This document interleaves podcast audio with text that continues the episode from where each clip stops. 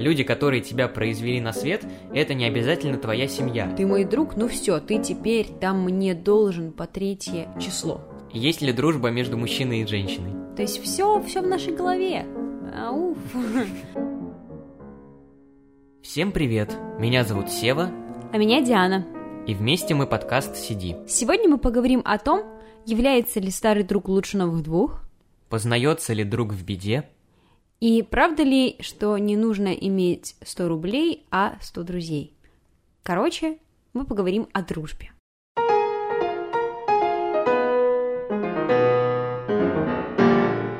Сева, что для тебя значит дружить с человеком? Знаешь, это такой, э, на самом деле, нетривиальный вопрос, потому что есть такие вещи, которые э, не нужно объяснять, типа, ну, с этим и так понятно, что такое дружба, что такое любовь, но если ты захочешь охарактеризовать по-нормальному, что такое дружба, что такое любовь, что такое какие-то еще другие понятия, э, ты открываешь то, что ты толком и не понимаешь, что это такое, и это все равно требует рефлексии. Поэтому, когда я поступил на первый курс филфака, и у нас был Аристотель, который рассуждал про дружбу, я сначала читал и думал, ну зачем про это писать? Ну типа, и так понятно, что такое дружба. А потом спросил у себя, а что такое дружба? И понимаю, что э, нет вот такого четкого определения.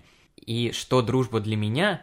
Для меня это чувство, которое ты ощущаешь, находясь с человеком, э, чувство взаимопомощи, взаимного получения удовольствия, которое не подкреплено какими-то корыстными ощущениями. А что дружба для тебя, Диана? Мне кажется, что в диахронии мой ответ бы всегда звучал по-разному. Потому что раньше, когда я училась в школе, то все мои друзья, в принципе, были скорее под одну гребенку. То есть там было очень четкое понятие. Это человек, с которым ты проводишь а много времени, б которому ты можешь рассказать там большую часть своей жизни, в, который может тебя рассмешить, там, не знаю, что-то такое. Когда я вступила во взрослую жизнь, начавшуюся с моим поступлением в университет, я поняла, что жизнь не делится на черное и белое, там есть еще градиент небольшой такой, между ними серый, и некоторые личности значительно сложнее, чем просто там те, которые там с тобой веселятся, проводят с тобой много времени. И, например, сейчас я понимаю, что каждый мой университетский друг-товарищ — это абсолютно отличная друг от друга особа. И, например, с кем-то я провожу меньше времени, но он мне значительно будет там ближе, дороже, приятнее, или кто-то вообще ни разу там хорошую шутку мне не рассказал, но я могу сказать, что этот человек там какие-то струны души моей задевает, и, и для меня он друг. В общем, если скатываться в категоризацию, то, наверное, главное качество дружбы для меня сейчас — это доверие, что я могу человеку там часть себя какую-то открыть, показать, и при этом знать, что он там в нее не плюнет и не сломает никакой механизм моей душевной организации своим общением. Вот, это, наверное, сейчас первостепенно. Ну, кстати, такой процесс сокращения списка друзей э, в соответствии с тем, готов ты ему довериться или нет, он подкреплен еще и тем, что ты начинаешь закрываться от мира с каждым годом все больше и больше. Потому что когда ты ребенок, тебе нечего скрывать. Ну, то есть ты пообщался с парнем, там, сказал пару веселых слов, все, вы уже друзья. А, и у тебя нету каких-то тайн, секретов, которые, если вдруг кто-то узнает, ты не отмоешься от этого позора. У тебя нет никаких комплексов, а, поэтому и друзей заводить гораздо легче.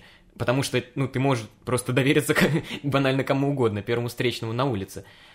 А Потом, с каждым годом, все больше и больше ты начинаешь сомневаться в себе, э, скрывать какие-то свои особенности, не всем их показывать. Это правда умные мысли, Себа, потому что я долго свыкалась, на самом деле, с идеей о том, что э, быть другом всех — это очень плохая затея, потому что тогда ты ничей друг одновременно.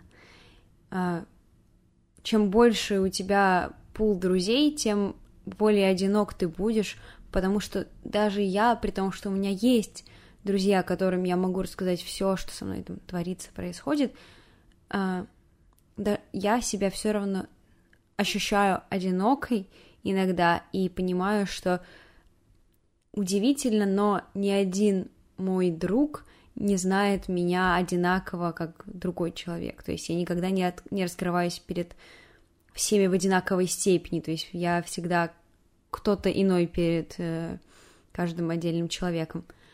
Вот, это первое. А второе, еще, наверное, очень важным компонентом дружбы, настоящей дружбы, как мне кажется, это когда тебе не надо пытаться быть кем-то иным, кроме как только собой. Потому что я все равно этим иногда страдаю и пытаюсь там какие-то маски на себя надеть. В этом нет ничего плохого, с одной стороны, э, потому что это тоже определенного рода experience, он тоже нужен, потому что это просто вопрос твоей гибкости, подстраиваемости в те или иные сообщества, умение понимать, что где приемлемо. Но это уничтожает тебя как идентичность свою собственную, потому что ты ее подавляешь, э, позволяя там превалировать каким-то вот групповым э, предпочтением. Да, это все очень правильные слова, особенно про то, что невозможно быть другом для каждого, потому что в какой-то момент до меня дошла одна простая истина, что у тебя вот есть определенная точка зрения, но она не может разделяться всеми. И вот, допустим, человек, которого ты называешь другом, в кавычках, э, имеет другую точку зрения, и для того, чтобы сохранить эту эфемерную дружбу, ты меняешь свое собственное мнение и теряешь частичку себя. Э, ну, то есть, не знаю, банальный пример, э, когда в школе у меня была компания, которая очень любила футбол. Я вообще, я, ну я не сказать, что я презираю футбол, что я его ненавижу, но мне, я к нему индифферентен. Типа, ну вообще, вообще никакого трепета в моей душе не вызывает э, смотреть, как люди катают мяч по полю. Но я делал вид, что мне интересно, слушал там, как какая-то команда выиграла какой-то чемпионат, и делал вид, что я типа в тусовке, что я слушаю все это, потому что мне действительно интересно, а не потому что я хочу сохранить какую-то мнимую дружбу. Вот, но в какой-то момент я такой, так стоп, ну типа, это, это не мое. Ну и наши дороги с этими компаниями разошлись. О чем я ни капли не жалею, потому что, ну я не хочу тратить время на то, что мне интересно, просто потому что это интересно другим. Пусть они находят других э, сторонников по своим интересам, а я найду других сторонников. Вот это интересный вопрос на самом деле, насколько э, несходство по каким-то интересам должно быть основанием для того, чтобы из дружбы выйти, и по каким именно интересам.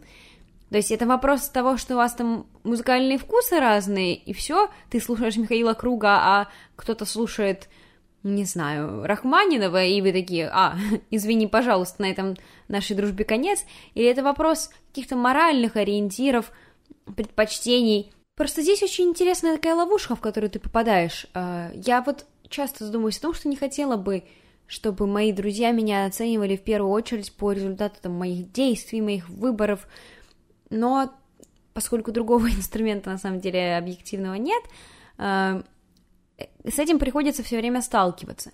Но опять же, это единственный случай, это единственная ситуация, может быть, в которой я могла сделать именно такой выбор. Вот, а друзья отвернутся от меня и скажут, все, нет, ты пропащий человек, больше никакого времени уделять тебе не буду. Ну, мне кажется, тут нету какого-то универсального ответа, потому что ну вот мой пример про футбол, он существует только из-за того, что на тот момент у меня не был так широк кругозор, и, и если бы сейчас чувак, который мне очень приятен, смотрел бы футбол, а я бы не смотрел, дай бог с ним, господи. Есть гораздо более фундаментальные вещи, по которым мы, например, сходимся. И очень часто бывает, что точки зрения на мир у двух друзей совершенно разные – но почему-то они все равно получают кайф от нахождения рядом друг с другом. И это какая-то такая иррациональная штука, которая, наверное, даже и необъяснима, ну, потому что как объяснить? как бы все данные указывают на то, что вам не по пути, но вам почему-то по пути. И это опять, мне кажется, еще одно важное качество дружбы в 21 веке. А, умение принимать отличную позицию и уважать ее. Вот потому что я только вернулась сейчас с дачи, на которую я ездила с друзьями, и мы провели достаточно много времени за э, выяснением позиций друг друга на очень щепетильные темы, и там однажды был интересный вопрос касательно измен. Вот, и моя позиция, она такая несколько девиантная, то есть я считаю, что частично там измены э, скорее могут быть прощены, чем не могут, и скорее можно найти оправдание, чем нельзя. И, например, то, что исп- испытывание чувств вообще э, к людям, даже если ты находишься в отношениях, это нормально. Вот. И мне кажется, что это несколько девиантная позиция. Я сама ее разделяю лишь наполовину. То есть я все время нахожу более простые объяснительные модели, которые указывают мне на то, что там указывают мне в пользу другого, другой позиции, но мне было очень приятно, когда мои друзья, то есть, несмотря на то, что они удивились, что вот мое мнение таково, они мне сказали, что это не значит, что мы не уважаем твое мнение, это не значит, что мы не считаем эту идею там последовательной, доказанной, раскрытой и э, имеющей право на существование. Вот, и это очень важно, когда твои друзья, даже несмотря на всю твою отличность, готовы тебя поддержать. Ну, супер, класс. Да, и у меня полно друзей, которые вообще не читают книги, и казалось бы, ну вообще, ну нам, нам с, мне с ними нечего делать. Но мы прекрасно проводим время, когда видимся, у нас всегда есть о чем поговорить, мы всегда смеемся, веселимся, и нет такого, что мы общаемся просто по привычке, потому что когда-то там дружили. Нет, и то есть вот опять, почему, почему это происходит? Над этим подумайте сами, потому что у нас ответа нет.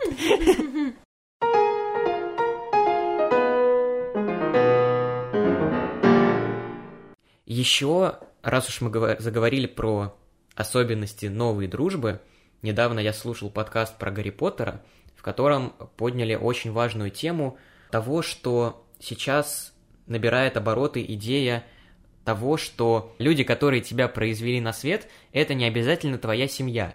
И появляется такой концепт, как семья приобретенная, которыми могут стать, ну, просто близкие твои друзья, или же там приемные родители, которые также могут быть твоими друзьями. И это очень интересно, потому что ну, это отходит от такой вот банальной системы, что да, твой родитель ужасный человек, но он тебя родил, поэтому ты должен его любить безоговорочно. Нет, ты свободная ячейка общества и можешь э, существовать так, как хочешь. Я абсолютно всегда была приверженцем этой позиции, потому что меня, в принципе, вообще с детства всегда учили, что э, говорят за человека его поступки и действия в первую очередь. И этого было достаточно для того, чтобы там дисквалифицировать с поля моей жизни значимость семьи, потому что были некоторые родственники, которые не то чтобы прилагали много усилий для того, чтобы быть моими родственниками. То бишь, они никогда там со мной не общались, но при этом, когда мы с ними виделись, они мне говорили, ой, ну так мы же одной крови, как бы, у тебя та же группа по венам течет, что и моя.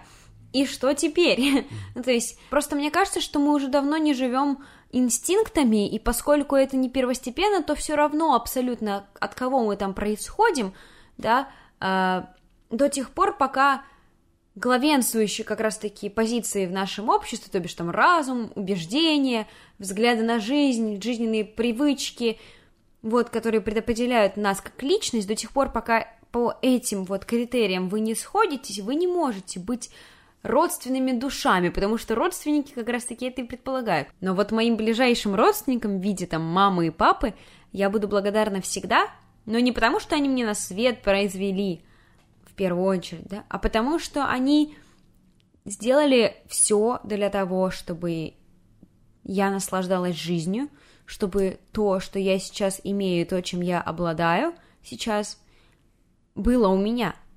И именно поэтому я им благодарна, а не потому, что вот спасибо, там, я живу.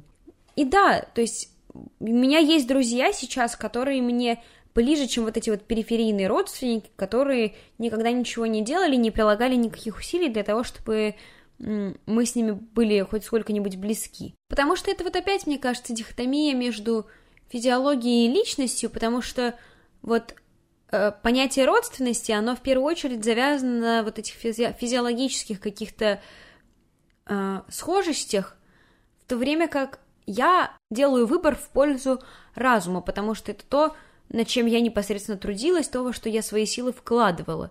Ну, то есть, да, нужно отходить от вот этих вот биологических концепций, потому что что такое воспитать в значении природы? Это просто сделать так, чтобы ты не умер. То есть накормить молочком, а там э, накрыть теплым э, каким-то э, сеном и, в общем, вырастить. Но В человеческом мире все немного посложнее, и сделать из э, маленького человека взрослого человека это не просто его накормить, это еще что-то ему дать, и при этом ну, дать что-то полезное. А, и поэтому, если ребенок видит, что его родители ужасные люди, и э, все, что они его, для него делают, это просто не убивают его, он имеет полное право сказать, вы мне не родители. Я опять-таки говорю не про своих родителей, которых я очень люблю, а в принципе рассуждаю в вакууме.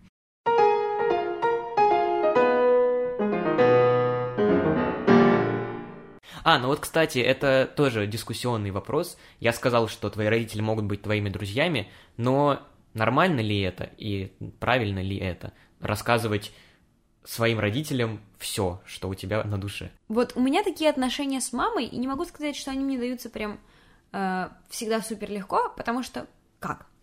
С одной стороны, я правда рассказываю ей все, и я не вижу в этом никакой проблемы, потому что большую часть каких-то моих чаяний она разделяет, она всегда меня поддержит, всегда мне поможет, вот, и, наверное, я могу назвать ее практически единственным человеком, который я знаю, что будет любить меня всегда. Вот эта вот безусловная любовь мамы, она мне очень кажется полезной в дружбе, потому что, правда, она дает тебе карт-бланш на очень многие э, вещи да, то есть ты хотя бы не разочаровываешься в себе. Или, например, ты там, не знаю, постоянным нытьем маме понимаешь, что ты не надоедаешь ей, что это ей ну, важно выслушать, что она заинтересована в этом, потому что я очень часто, когда друзьям там жалуюсь на жизнь, я думаю, что они просто думают, что я постоянно ною, и мне бы этого не хотелось. То есть я с большей долей вероятности решу просто им не рассказывать, дабы не создавать впечатление, что вот я такой человек э, депрессивный. Я лучше это сама переживу, чем буду разделять с кем-то. А вот мама как раз-таки тот человек, с которым я могу это разделить. Но, с другой стороны, есть проблема в том, что все равно есть разница в поколении, и то, что мной и моим поколением воспринимается как что-то крутое, рискованное э, и интересное, ну, то есть, например, я и мой, мой знакомый там Николай, да, мы вот искренне верим, что гулять ночью по Петербургу это классно, это рисково, это адреналин, это игра с риском. Ходить ночью? Да. Дико. Вы панки, ребята. Вот. Ну, в общем, а моя мама, например, абсолютно так не считает. Она говорит, что это дорога в ограбление ночное или изнасилование ночное, и просто, ну, она постоянно, конечно, недовольна этим фактом. Вот. И здесь, конечно, ты понимаешь, что ты просто, ну, наткнешься на небольшую лекцию, конечно, она, ну, абсолютно здравая, я понимаю прекрасно позицию моей мамы, она просто, как бы, меня защищает, но иногда вот бесконечная защита, это, наверное, не то, чего мне хочется, да, то есть, не знаю, Мама, если что, ноль претензий к тебе, это супер. Просто мне кажется, что особенно дружба, когда ты молод, она часто про вот эту безбашенность, про то, что тебе нужен человек, не только который там с тобой э, просто состояние разделяет, но и с которым вы и впечатлений нажить можете, да, с которым вы попадаете вечно в какие-то истории, неурядицы, и вам это доставляет искреннее удовольствие. То есть жизнь должна быть разнообразной, и как раз-таки, друзья, мне кажется, очень важным компонентом этой разнообразности. Я поэтому всегда очень сильно держалась за людей, которые такие, знаешь, люди-праздник, куда бы они ни пришли, они всегда приносят с собой какую-то искру. И с ними всегда весело, занимательно, и вы с ними идете и натыкаетесь просто на миллион историй, которые вы потом своим внукам пересказывать будете. Вот для меня это, конечно, тоже несколько такая эталонная дружба в этом отношении. Ну да, я с тобой согласен. Я вообще считаю, что молодость — это время, когда ты должен набивать шишки. И друзья часто отлично этому способствуют. Неосознанно, но вы вместе переживаете какой-нибудь трешак, и потом в будущем такого не допускаете. А с родителями это не всегда работает, потому что они все-таки в первую очередь твои родители, и они будут тебя оберегать. Но при этом сторона э, гиперопеки мне тоже не близка, потому что понаступать на грабли, поспотыкаться необходимо – а, потому что если этого не сделать, ты вырастаешь таким вот синтетическим человеком, и если его пальцем тронуть, он уже разваливается. Но вот здесь важно понимать разницу между друзьями-энтузиастами и друзьями, отбитыми на голову, потому что, к сожалению, ввиду, опять же, той же молодости, иногда ты не можешь прощупать почву полноценно и понять, насколько там люди надежные или ненадежные, да, или они могут хорошо просто скрывать свою ненадежность. И, в общем, Как понять, что вы с друзьями набиваете шишки молодости, а не гангрену, которая впоследствии разорвет вам ногу от э, общения с дурной компанией? Это очень правильный вопрос. Мне кажется, это легко распознать, если вы оба набиваете шишку. Потому что, ну, у меня таких примеров не было, но я знаю истории, когда э, были чуваки в компании, которые просто провоцировали других людей, чтобы создать веселую ситуацию. Они говорили, иди сделай там что-нибудь плохое. Он делает, ему плохо, а этот чувак просто стоит и угорает над ним. Это ужасно, и он явно тебе не друг, он явно тебе враг. А если вы как бы вдвоем совершили глупость, и оба пожинаете плоды этого – и как бы не обвиняете друг друга, а просто такие, да, фигня случилась. Это, во-первых, показывает, что, ну, так просто произошло, потому что это жизнь, а также это вас сплочает, потому что трудности, которые вы переживаете вместе, они делают вас сильнее, ну и банально дают какие-то воспоминания, приятные или неприятные. Или же неприятные, которые потом становятся приятными, потому что появляется ностальгия.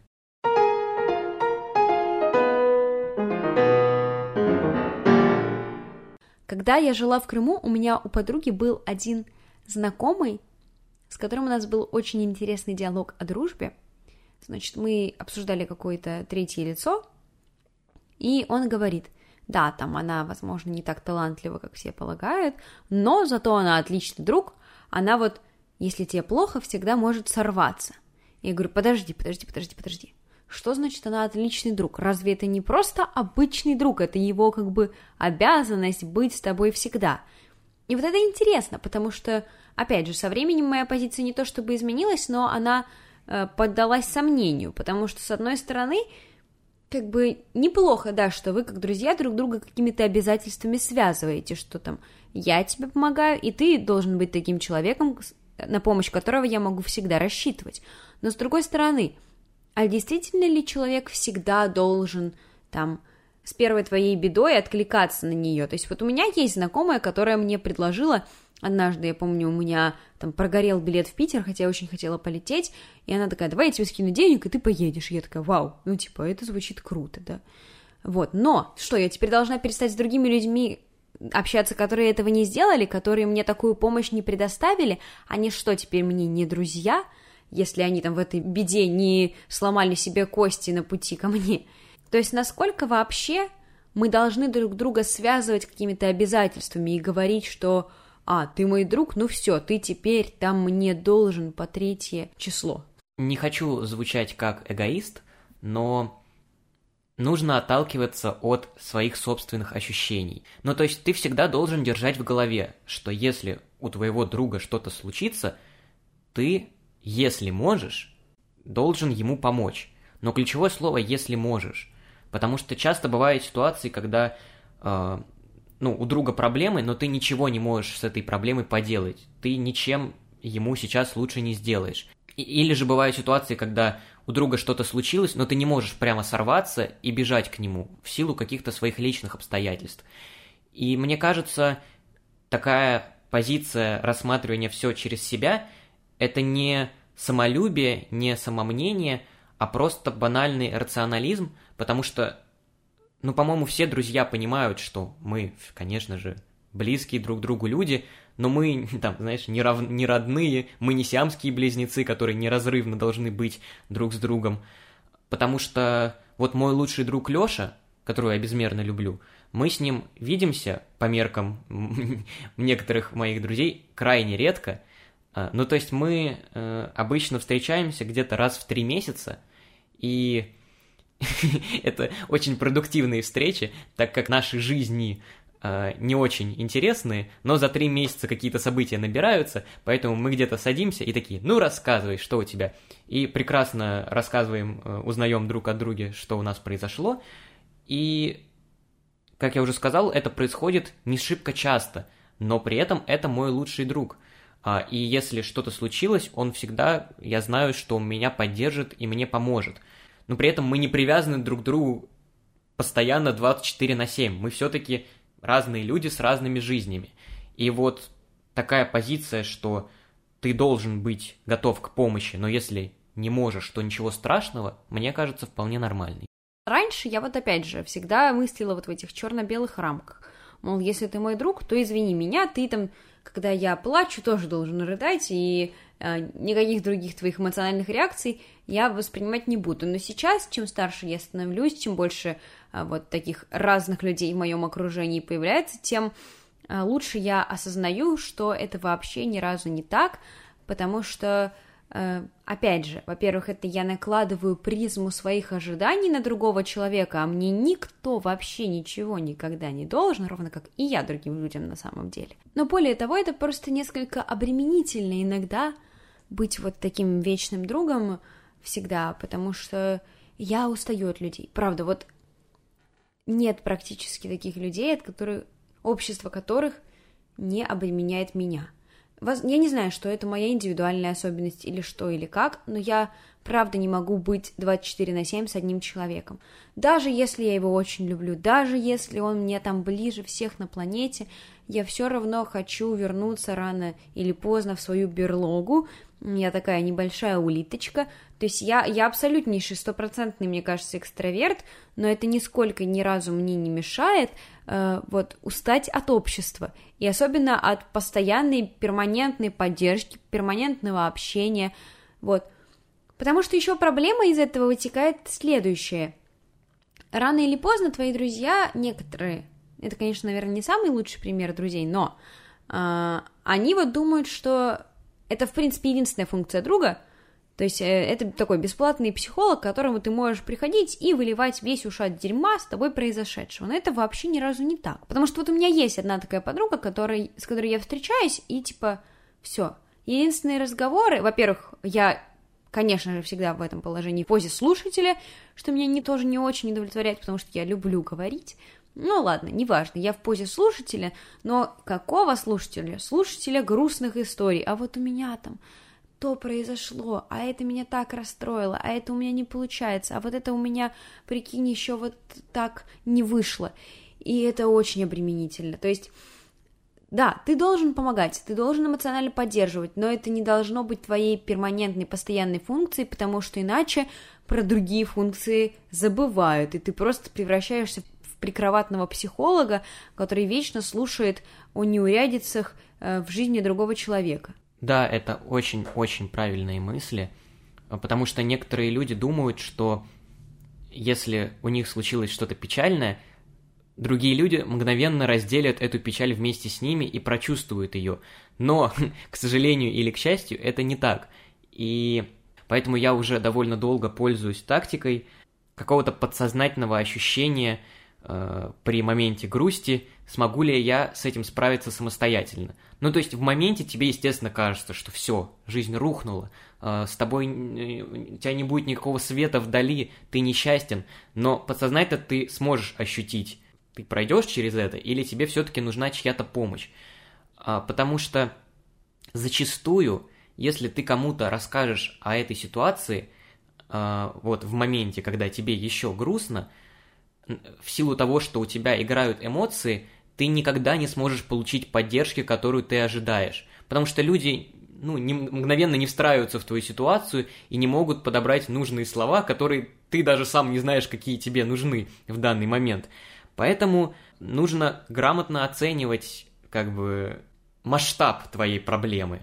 Потому что э, действительно, друзья это не люди, которые по любому зову, вот по щелчку пальца должны прилетать. А, и у всех у нас случаются трудности, но мы не должны обременять всеми трудностями своих друзей. Возвращаясь к моему другу Лёше. Э, была ситуация осенью, когда мои родители попали в аварию.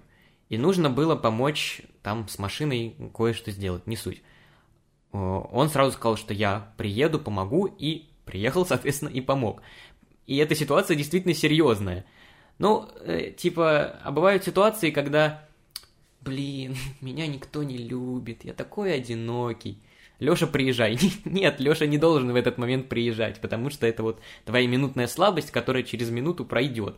И да, вот э, весь мой главный месседж, что нужно оценивать тяжесть твоих трудностей. Да, это даже не только в отношении друзей, это в принципе вообще масштабируйте, пожалуйста, свои проблемы, потому что Иначе вы становитесь эпилептиками, у которых либо все события никакой значимости не обладают, либо все конец света. Это вообще приводит к еще одной проблеме, потому что я, как друг, себя в такие моменты очень плохо ощущаю, вернее как, я не понимаю, как я должна отреагировать. То есть, да, вот у моего друга случилась даже эта минутная слабость. И обычно, кроме как, типа, ну, капец, ты ничего не можешь написать, но ты понимаешь, что эти слова ничего не значат ни для тебя, ни для этого друга. И опять же, да, то есть нет такого телепорта эмоционального, который тебя может переместить в ощущение другого человека, если ты, например, ты, ты на вечеринке, а тебе человек пишет, блин, мне так плохо, ну, как бы вы на разных энергетических уровнях находитесь. Вот, но просто мне всегда стыдно, что я в равной степени не могу подыскать вот этих слов, и я все время думаю, знаешь, в такие моменты, блин, был бы какой-нибудь трафарет, э, который я могла бы наложить, и такая, так, мне пишет, мне плохо, и я такая, не, бе- не беспокойся, я с тобой, там, не знаю, ну, в общем, какие-то такие общие фразы, но вот и они тоже бесят, потому что ты понимаешь, что они не значат ничего ровным счетом.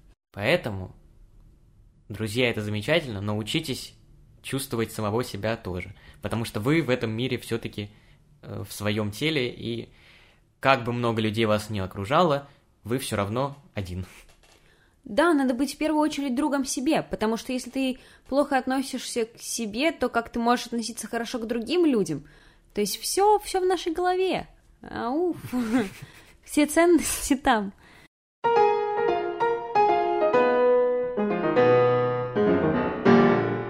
У меня одновременно и вечный, и банальный вопрос. Есть ли дружба между мужчиной и женщиной?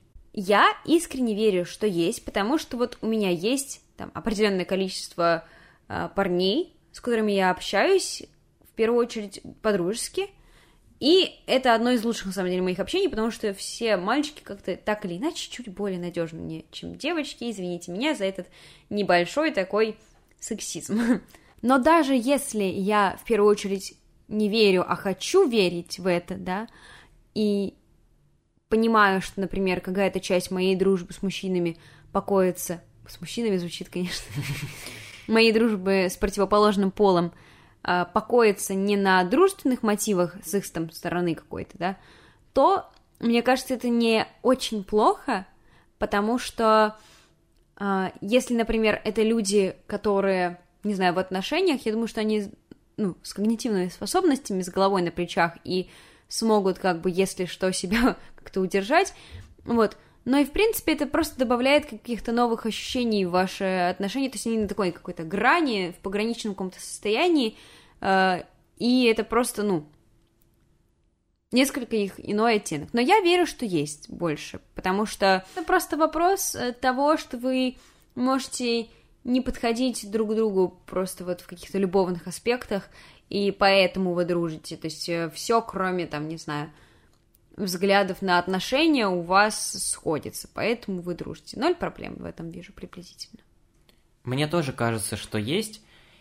Просто э, у многих людей слово «дружба» сразу вызывает вот такие компанейские ассоциации, что вы либо э, такие кореша-кореша, которые не ногой в какие-то э, романтические любовные вещи, либо же вы любите друг друга, у вас отношения, чувства – но как будто бы вот в отношении дружбы мужчины и женщины есть промежуточная стадия, для которой просто не придумали слово, э, ну и там, не знаю, дружба плюс, условно.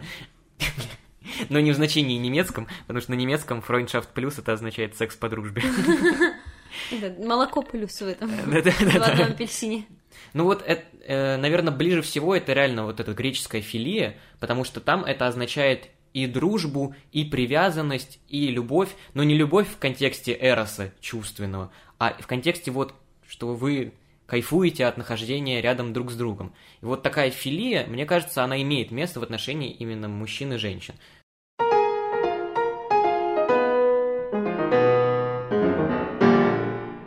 Сева, ты веришь в друзей по переписке? Нет.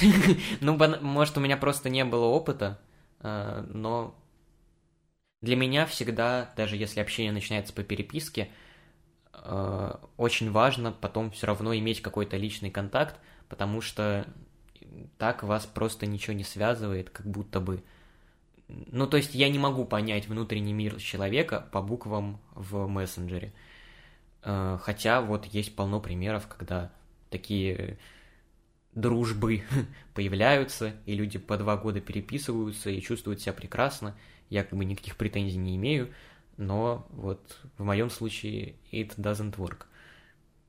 В моем тоже, потому что мне даже с друзьями, с которыми я познакомилась вне социальных сетей, тяжело общаться внутри них, потому что я отвратительный, наверное, пользователь социальных сетей. У меня есть куча плохих привычек, Остер, наверное, писал бы их с меня, плохих интернет-привычек, да, важное уточнение, а, потому что я там могу прочитать сообщение и не ответить. Или ответить одним словом на вопрос развернутый. Ну, в общем, я очень плоха в этом, я себя корю за это, но ничего с собой поделать не могу, просто, то есть не потому, что я тварь последняя и хочу делать людям больно, а просто, ну, потому что у меня нет ценности социальной, переписки, и я реально настолько не то чтобы мало времени там провожу, но просто мне тяжело иногда даже подбирать нужные слова э, в, в интернете, значительно проще общаться просто вот тет-а-тет. У меня еще просто проблема с перепиской в том, что моя речь процентов на 80, наверное, состоит из иронии и сарказма, а в переписке это распознать порой бывает очень трудно, а, и люди просто начинают думать, что я какой-то фрик, потому что, ну и типа я пытаюсь пошутить, но как бы текст не передает интонацию, поэтому люди начинают думать, господи, что он несет, а, и поэтому то, что в реальной жизни распозналось бы без проблем, в тексте бывает проблематично.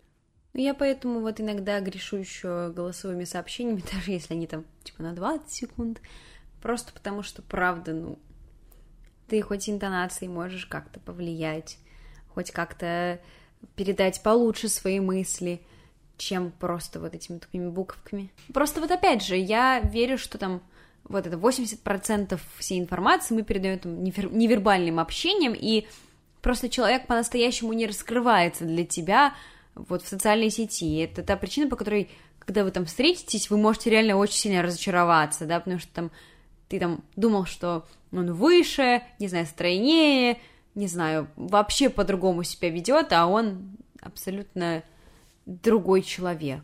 То есть человек невербально может тебе не подходить, это нормально. Вы по-разному просто ведете диалог. Кто-то громче, а кто-то тише, кто-то привык перебивать, а кто-то привык молчать, кто-то слушать, а кто-то говорить. Поэтому вам просто бесконечно надо вот тоже в дружбе найти правильный тон между собой. Потому что э, вот если вы компания, которая в равной степени умеет и слушать, и говорить, у вас все будет супер. Но если вы просто компания говорунов, вы сдохнете, пока вы будете общаться. Потому что вы не сможете найти нужный вот этот вот лад, когда э, знаешь, в лагере на свечках, когда вы передаете один предмет по кругу, у вас такого в компании никогда не будет. Все хотят, будут хотеть взять слово, и никто не сможет этого в равной степени сделать. Поэтому интернет вот этого тебе в рав... ну, не может по-настоящему передать. Да, ты не можешь понять, человек говорящий или слушающий в интернете, человек, там, типа, жестикулирующий или, наоборот, статуеподобный в интернете. Это не передается так. А это важно понимать, это правда тоже один из компонентов того, подходите вы друг другу или нет.